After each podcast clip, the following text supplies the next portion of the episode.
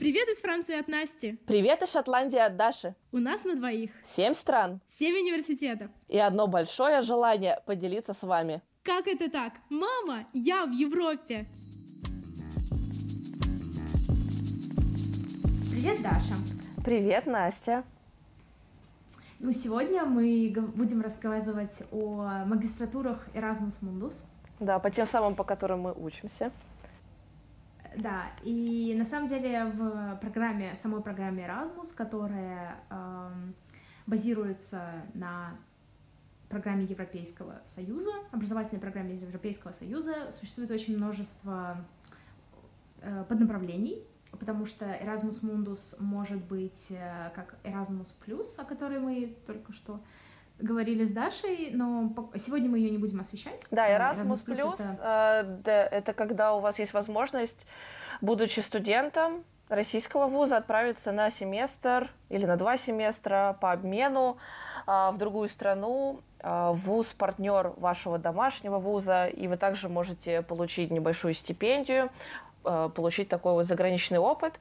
Это с программы Erasmus+, но мы сегодня будем говорить про программы Erasmus Mundus, те самые двухлетние магистрские программы.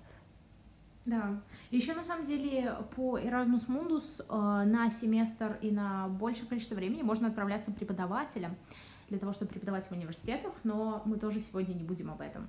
Но если вам интересно, можете самостоятельно поискать о таких возможностях, или потом как-нибудь, я думаю, мы к этому тоже придем. Угу. Хотя бы просто, чтобы рассказать. Вот, а, сегодня мы рассказываем о Erasmus Mundus, о стипендиях. Существует на данный момент 131, 131 магистратура по этой программе. Что они из себя представляют? А, это магистрская программа, которая базируется на а, которая базируется в нескольких университетах главные, э, главное ядро этих университетов составляют университеты Европы, но также среди них могут быть и партнерские университеты из других стран, э, которые находятся просто по всему миру на самом деле. Да, например, в моей программе, оказывается, еще есть партнер университет из Малайзии. И несмотря на то, что там мы никакие семестры не проводили, нам пришло одно предложение писать магистрский диплом там. И когда я просто интересовалась, почему так, они сказали, что это придает больше вес программе, если у тебя есть еще международные контакты, если ты выходишь за рамки Европы. То есть в самой программе это идет в плюс. Да, и безусловно студентам это идет в плюс, но опять же, когда мы будем э, разговаривать о правилах, э, по которым действует данная магистрская программа, особенно для э, жителей России или для людей, которые не находятся, не являются граждан, гражданами Евросоюза, мы поймем, почему мы не всегда можем участвовать uh-huh. в этой части. Ну, в общем, суть в том, что обучаясь на этой программе, вы должны провести, по крайней мере, а, окей, в каждой программе существуют свои небольшие правила. Допустим, в моем случае э, я проводила год в одной стране. Э, у нас в, консорциуме пять университетов, двое из Германии, двое из Франции и один из Италии. Сейчас еще добавился один из Польши, но это был не в мой год. И э, у меня, допустим, было правило, что я должна провести э, за два года, я должна учиться минимум в двух странах. У тебя такое было даже?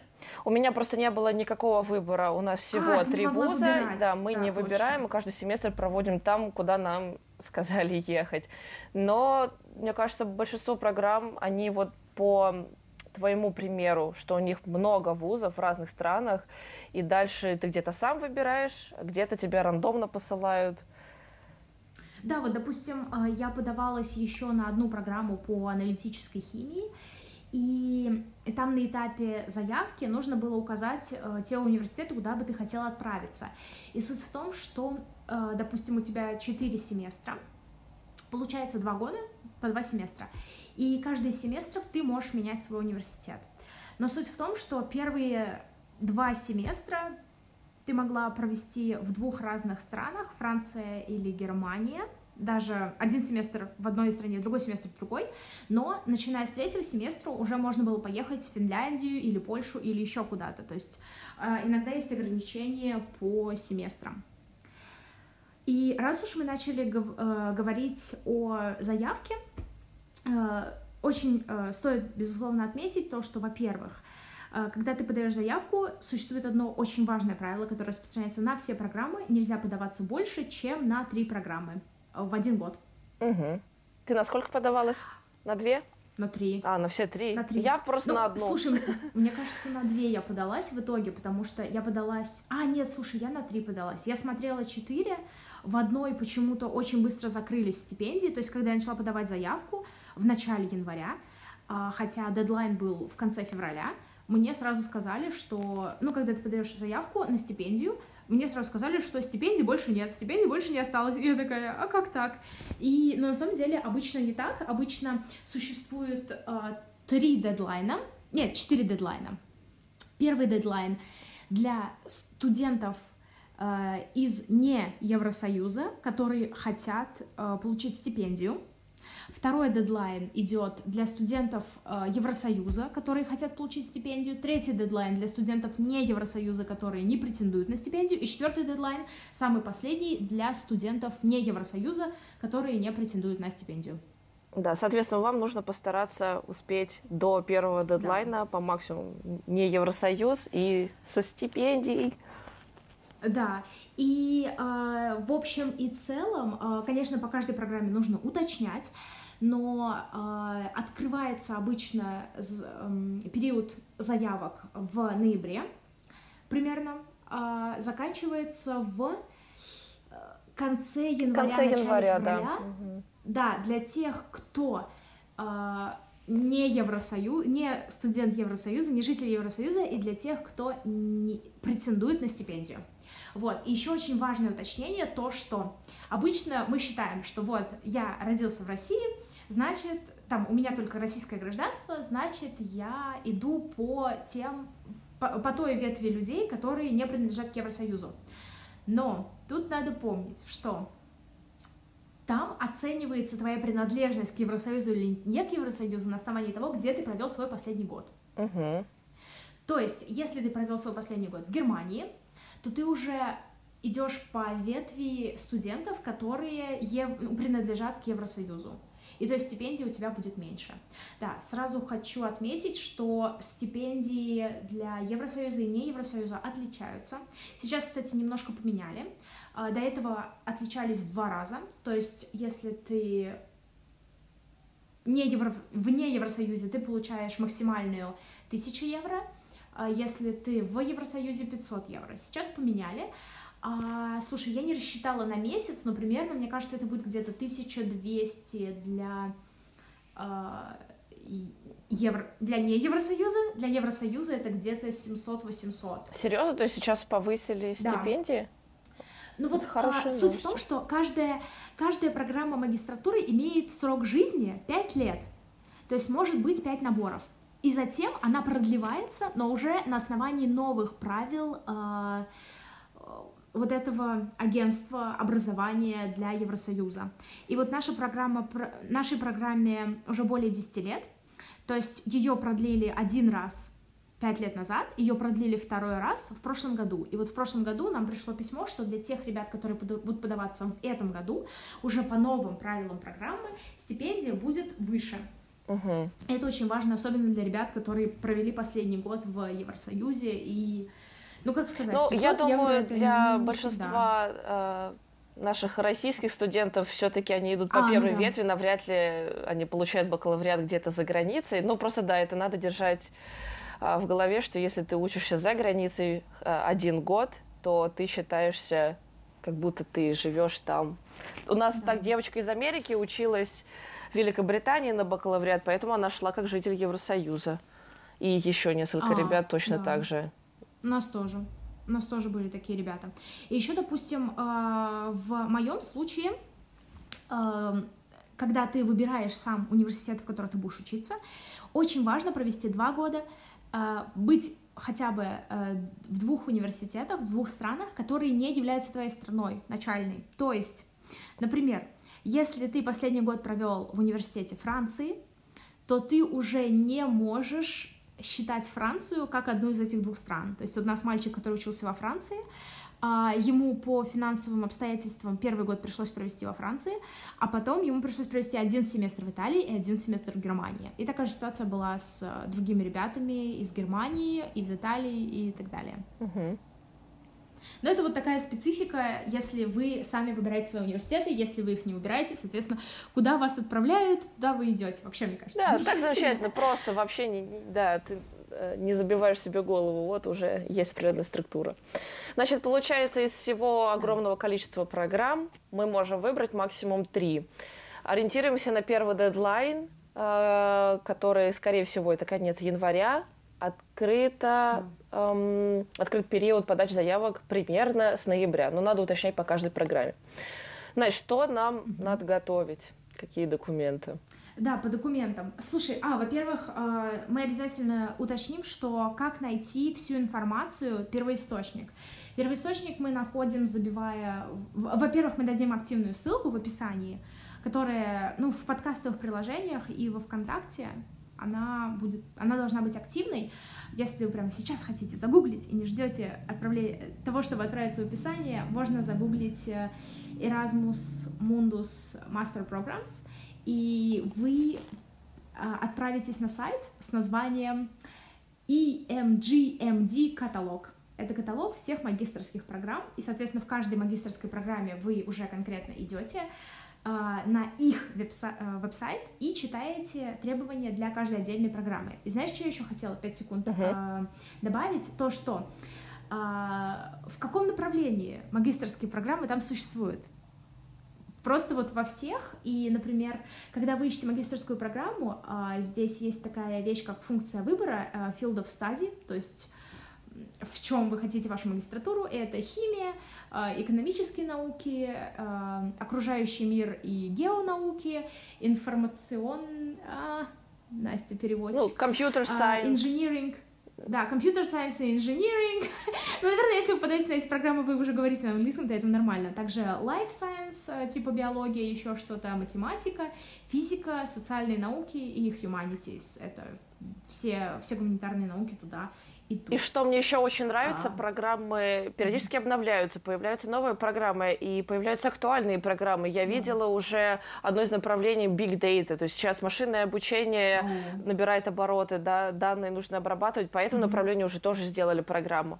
Моя программа а, тоже вот как моя программа молодая, она изначально была только на 5 лет, а, и я не знаю, что сейчас с ней будет. Я знаю, что на этот год а, возможности получения стипендий нет. А, дальше что-то будут придумывать.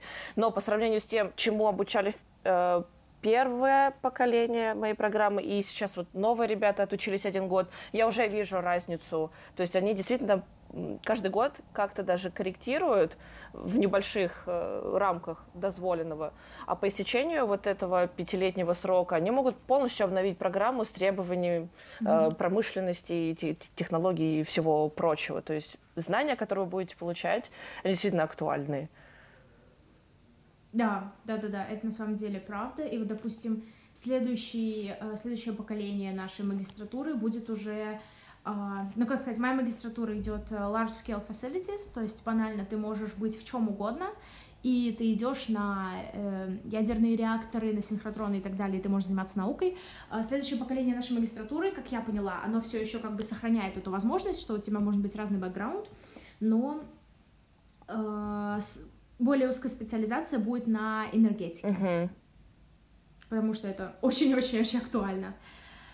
А, вот, так, ты еще говорила по поводу того, какие нам нужны документы. Да, давай и по документам. Документы нам нужны, конечно, да.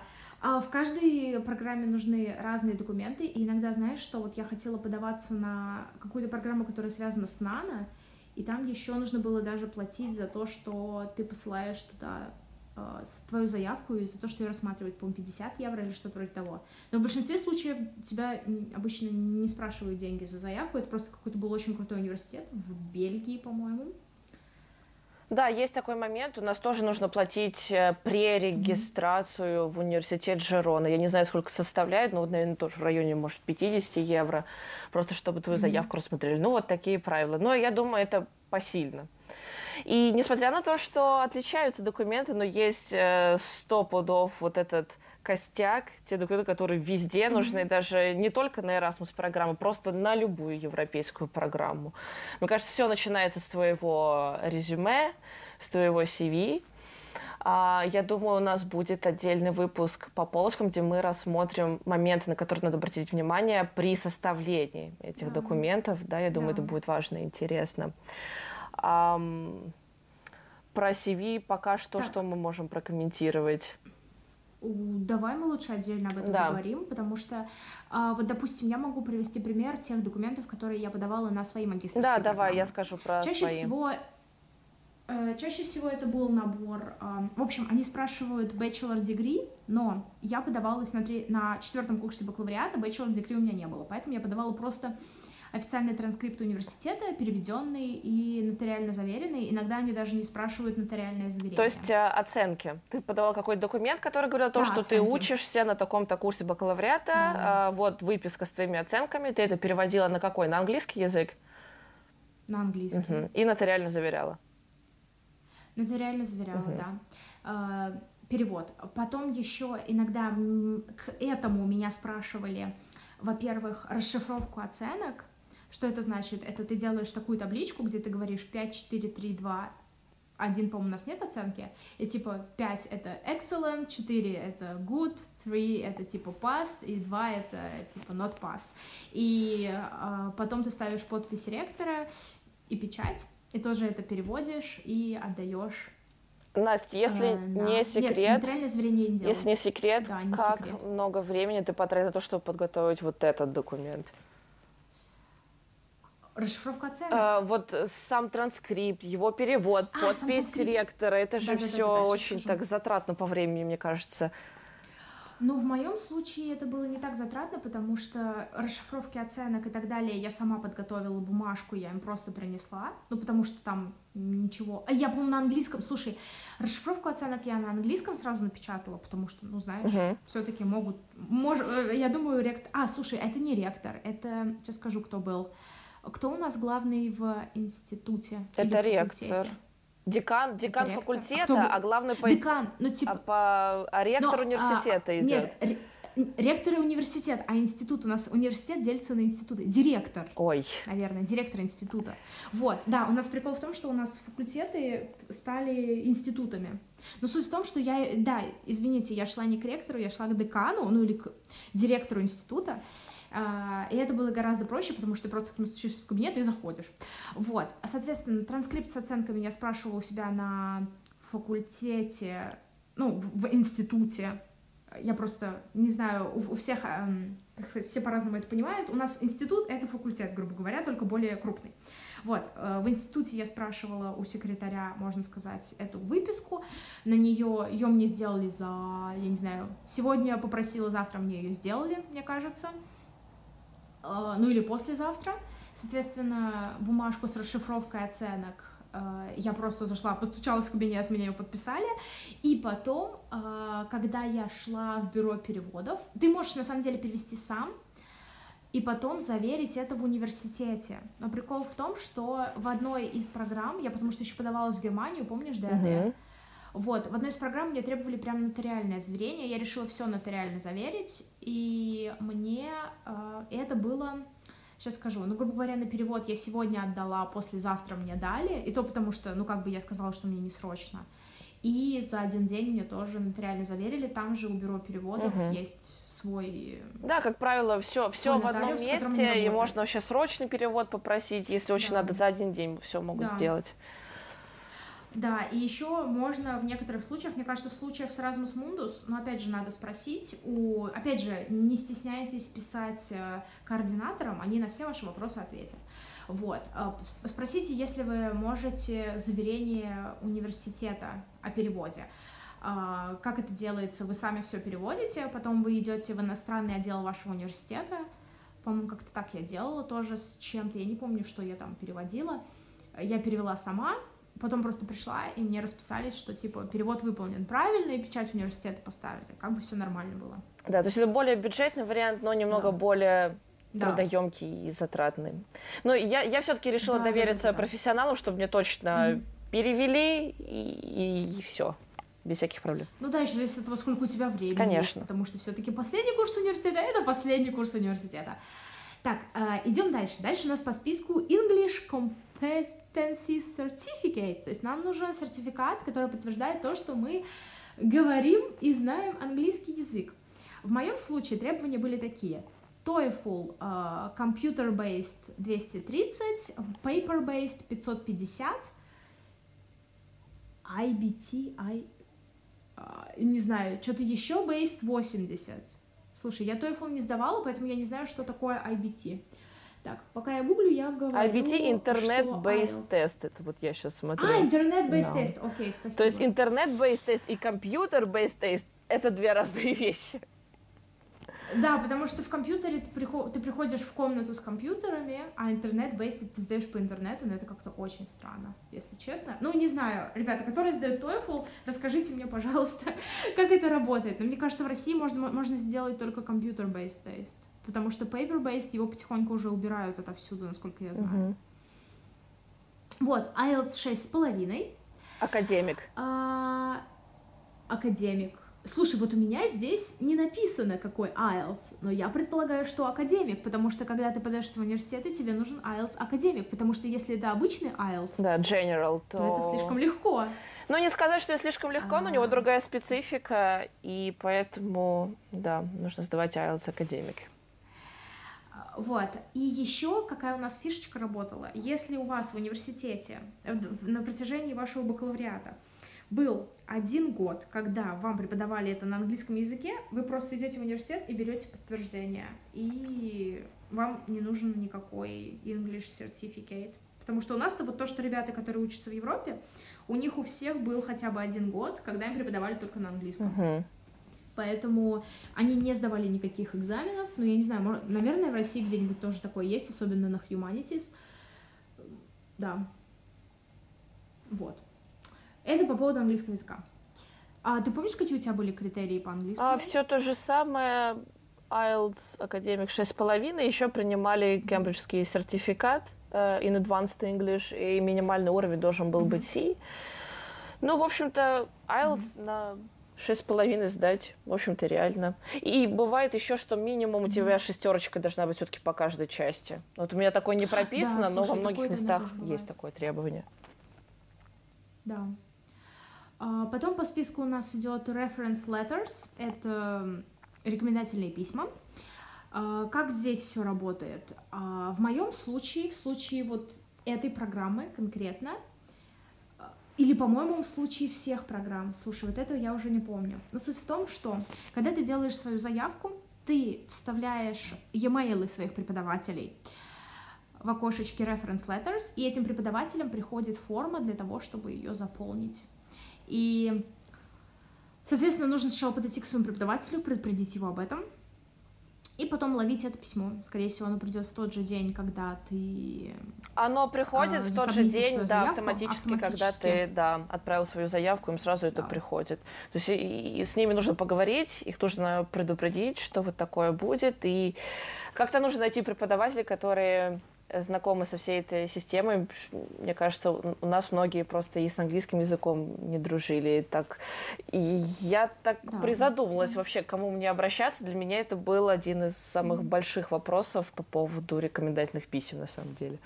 Но у меня та же самая схема, mm-hmm. что ты просто должен был э, две почты указать и им приходили ссылки. То есть здесь не надо было, как на DAD, на DAD, а брать уже mm-hmm. заполненные рекомендационные письма и бумажечки отправлять. Здесь уже все электронно. Да. Да. Самый а. главный, один из самых главных документов, mm-hmm. твоя мотивация, по-разному называется. Motivation да. letter, cover letter, letter of application. Слушай, ну по-разному называется, они разные вообще-то на самом-то деле. Но это мы потом uh-huh. уже обсудим, потому что у меня такой проблемы не было. Я не знала разницы, но я писала то, как я считала нужным. и, видимо, прошло, потому что у другой девочки была проблема, она путала motivation letter и cover letter, там разница в объеме и в тех вещах, о которых ты говоришь немножечко. Вот, и некоторые принципиально к этому относятся, вот. Я, конечно, не понимаю, зачем, но не суть. Да, очень часто вас спрашивают, и вот, допустим, я сейчас смотрю на своем сайте, вот здесь не написано, что у нас есть motivation letter, я прекрасно помню, что когда я начала заполнять заявку, я открыла веб-сайт, и там было такое окошечко, что расскажите о своей мотивации. Я такая, а, я же не подготовила. Ну ничего, написала. Не, у нас прям стоит, что вот, это мне... letter of motivation, да. и даже написано, mm-hmm. что письмо, в котором вы объясняете а, свое рациональное желание, почему вы хотите принять участие в этой программе. Мне нравится рациональное ну, желание. То есть уже вот сердце подсказало, не напишешь. Или, я не знаю, это мое призвание. Нет, давайте рационально.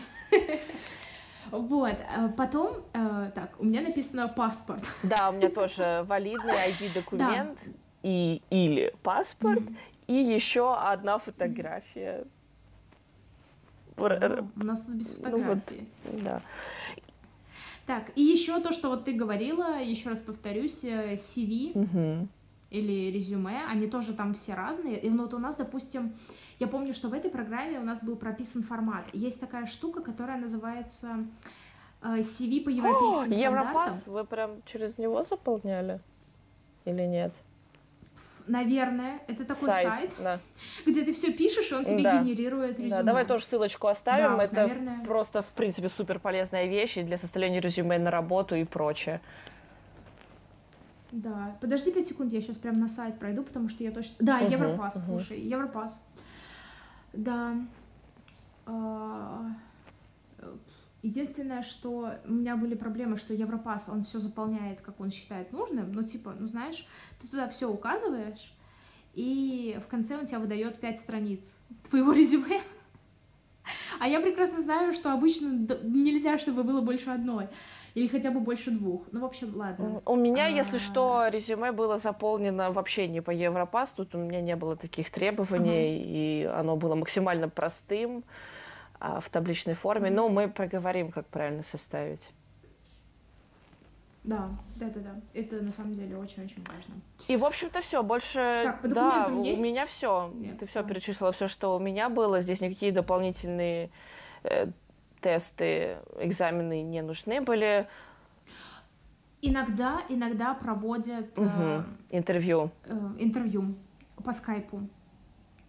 Э, у меня не было ни одного случая, когда со мной проводили интервью по моим программам Erasmus Mundus, у Даши тоже, но при этом у меня были знакомые, которые, которые участвовали в интервью, и э, это, я не знаю точно название программы, это было связано с материаловедением, и им задавали прям конкретные вопросы по кристаллографии, по каким-то механическим свойствам материалов, э, то есть было все вот так вот. Да, поэтому просто серьезно, ощутите, серьезно. насколько это, в общем-то, несложная заявка в нашем случае, когда никакого интервью, тебе никакие знания не спрашивают. Может, ты уже там сто 500 лет назад все это учил. Как мне казалось, если бы меня задали какие-нибудь вопросы по инженерии, mm-hmm. по электронике, Э, электроники какой-то, я бы вообще ничего не ответила, потому что это очень давно было. И поэтому мне показалось реально по всем этим документам, что заявка, ну, вообще не сложная, в общем-то. Ну да, мне, мне вообще казалось, что, типа, ну, если меня взяли, типа, ну, как сказать, мне было, ну, мне казалось то, что меня не должны были взять почему-то, я не знаю почему, вот, и когда я туда ехала, я такая, господи, как это вообще возможно? Это получается, что каждый может поступить Настя, у меня тоже далее, такое потом, было, конечно, я вообще не знала, что... стоит ли мне подаваться, потому что тут стипендия, mm-hmm. тут за твое обучение платят, тут такие деньги, и ой, нет, это нереально. Mm-hmm. И к тому же, что еще вот эти есть ограничения, там не больше двух человек из одной страны, я думаю, Россия огромная. Да. Вот. Вот, ну да, на самом деле вот эти вот ограничения есть, мы давай мы их тоже обговорим. Там есть эм, ограничения максимум, э, э, как сказать, Почему-то, да, везде из России максимум берут двоих, но на самом деле максимальный объем должен быть пропорционален населению страны. То есть, допустим, из Индии у нас стабильно 4 человека приезжает, из России 2, э, ну, допустим, из Италии тоже двое. Ух ты, мне всегда казалось, ну, что это максимум 2 человека. Стипендия. А, из Индии у нас всегда стандартно 4 человека приезжают. Угу. Из Китая 4 человека у нас, по-моему, или 3. 4, да, 4. Три девочки, один мальчик. Вот. А также есть ограничения по э, полу, ну, в смысле, ограничения по полу. Допустим, в, в программу не могут взять одних мальчиков. Да, они вообще Или во в программу не могут взять одних девочек. стараются соблюдать этот gender balance. И в моем случае, мне кажется, у нас 60% мальчиков, 40 девочек, а в новом э, поколении студентов там уже вообще старались 50 на 50 брать. М. Ну вот у нас тоже больше мальчиков, чем девочек.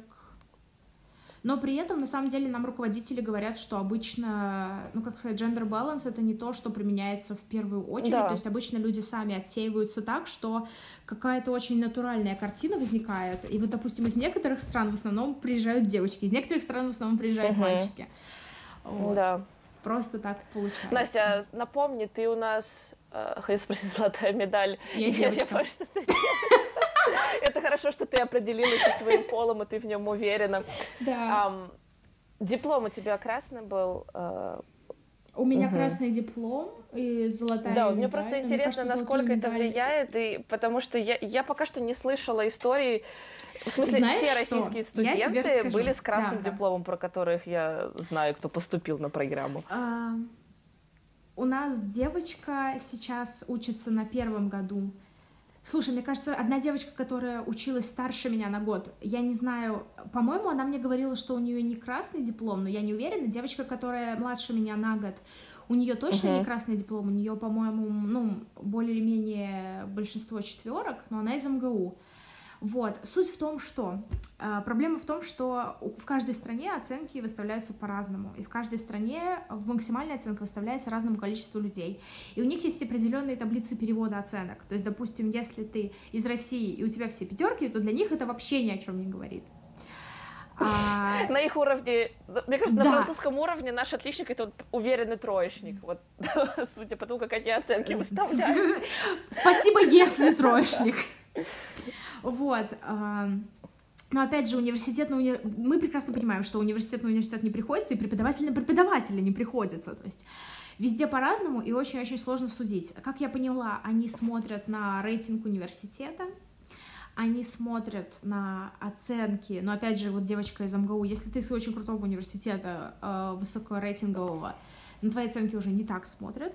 Они смотрят на предметы, которые находятся в своем дипломе, для них это гораздо более важно, потому что преподаватель, опять же, говорил, для меня что важно, если у вас есть э, курс физики, я, я понимаю, что значит вы прошли вот эти, вот эти, вот эти темы, сколько у вас часов по физике, сколько у вас часов по математике, сколько у вас часов по химии и так далее, и так далее. Э, кристаллография и все остальное. На самом деле, эм, на самом деле мне интересно на то, как они смотрели на мою заявку, потому что я сейчас понимаю, что я прошла из-за каких-то странных стечений обстоятельств. так, все, Настя потеряла мысль. Из-за каких-то странных э, стечений обстоятельств в моей жизни. Потому что я прекрасно понимаю, что у меня в дипломе есть кристаллография, но это не та кристаллография, которую нам потом преподавали во Франции. Или, допустим, э, я тоже работала, и у меня был опыт э, по в общем, по различным техникам, а, но это было как бы, это было не основное мое направление. В общем, не суть. А, Это очень интересно, никогда не знаешь, какой опыт тебе пригодится и на что действительно посмотрят. А еще, кстати, Вот. многие переживают, что если они закончили уже бакалавриат и пошли работать, у них там перерыв, получается, происходит. Ой, Но- это наоборот да, только лучше. Да, вот я тоже убедилась в том, что если есть Особенно рабочие... если вы по специальности опыт. работаете, а не Ну, ну да, конечно. Хотя более-менее что-то в около специальности, то рабочий опыт, наоборот, идет в плюс. Да. Вот, в общем, Слушай, Мгм, я сейчас подумала, с другой стороны, если ты менеджер в Макдональдсе, и ты Ну, идешь на конечно, магистратуру по да, менеджменту, да. это будет отличный опыт, потому что это очень хорошая компания. Вот. а, Ну да, на самом деле у нас очень много ребят, которые либо уже сделали одну магистратуру, закончили, извините, одну магистратуру, либо уже поработали. То есть у нас были мальчики, которые уже, ну, мальчик, который в Японии, мальчик из Южной Кореи, который в Японии поработал на синхротроне, и он приехал к нам сюда учиться. Вот. Поэтому поэтому опять-таки Оце- Э, оценивайте да, свой гла- уровень. главный да. посыл, а, не бойтесь, если вы не видите в своем дипломе одних пятерок, это не значит, что вас не возьмут и не наградят Да, стипендией. это вообще не Э, значит. да, более важно, как вы составите свое мотивационное письмо, обоснуете. И... Мгм. Слушай, знаешь, что хочу добавить? То, что нам на самом деле, мы, во-первых, это поняли, когда мы, как сказать, думали э, наш коллективный разум делал логические заключения, когда мы только поступили в университет, нам было интересно, как же нам дали стипендии, потому что я думала, что стипендии uh-huh. у всех, оказалось вообще нет. У нас очень много ребят, которые учатся за свои деньги.